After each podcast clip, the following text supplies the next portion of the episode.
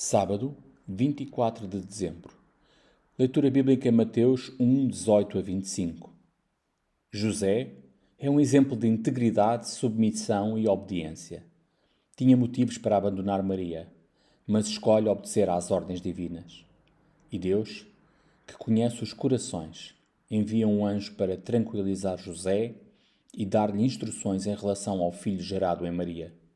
É esse filho concebido pelo Espírito Santo. José poria o nome de Jesus, que significa Salvador.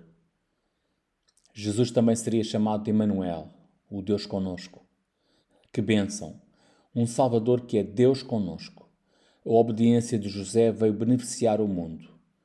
De nós, Deus requer apenas obediência.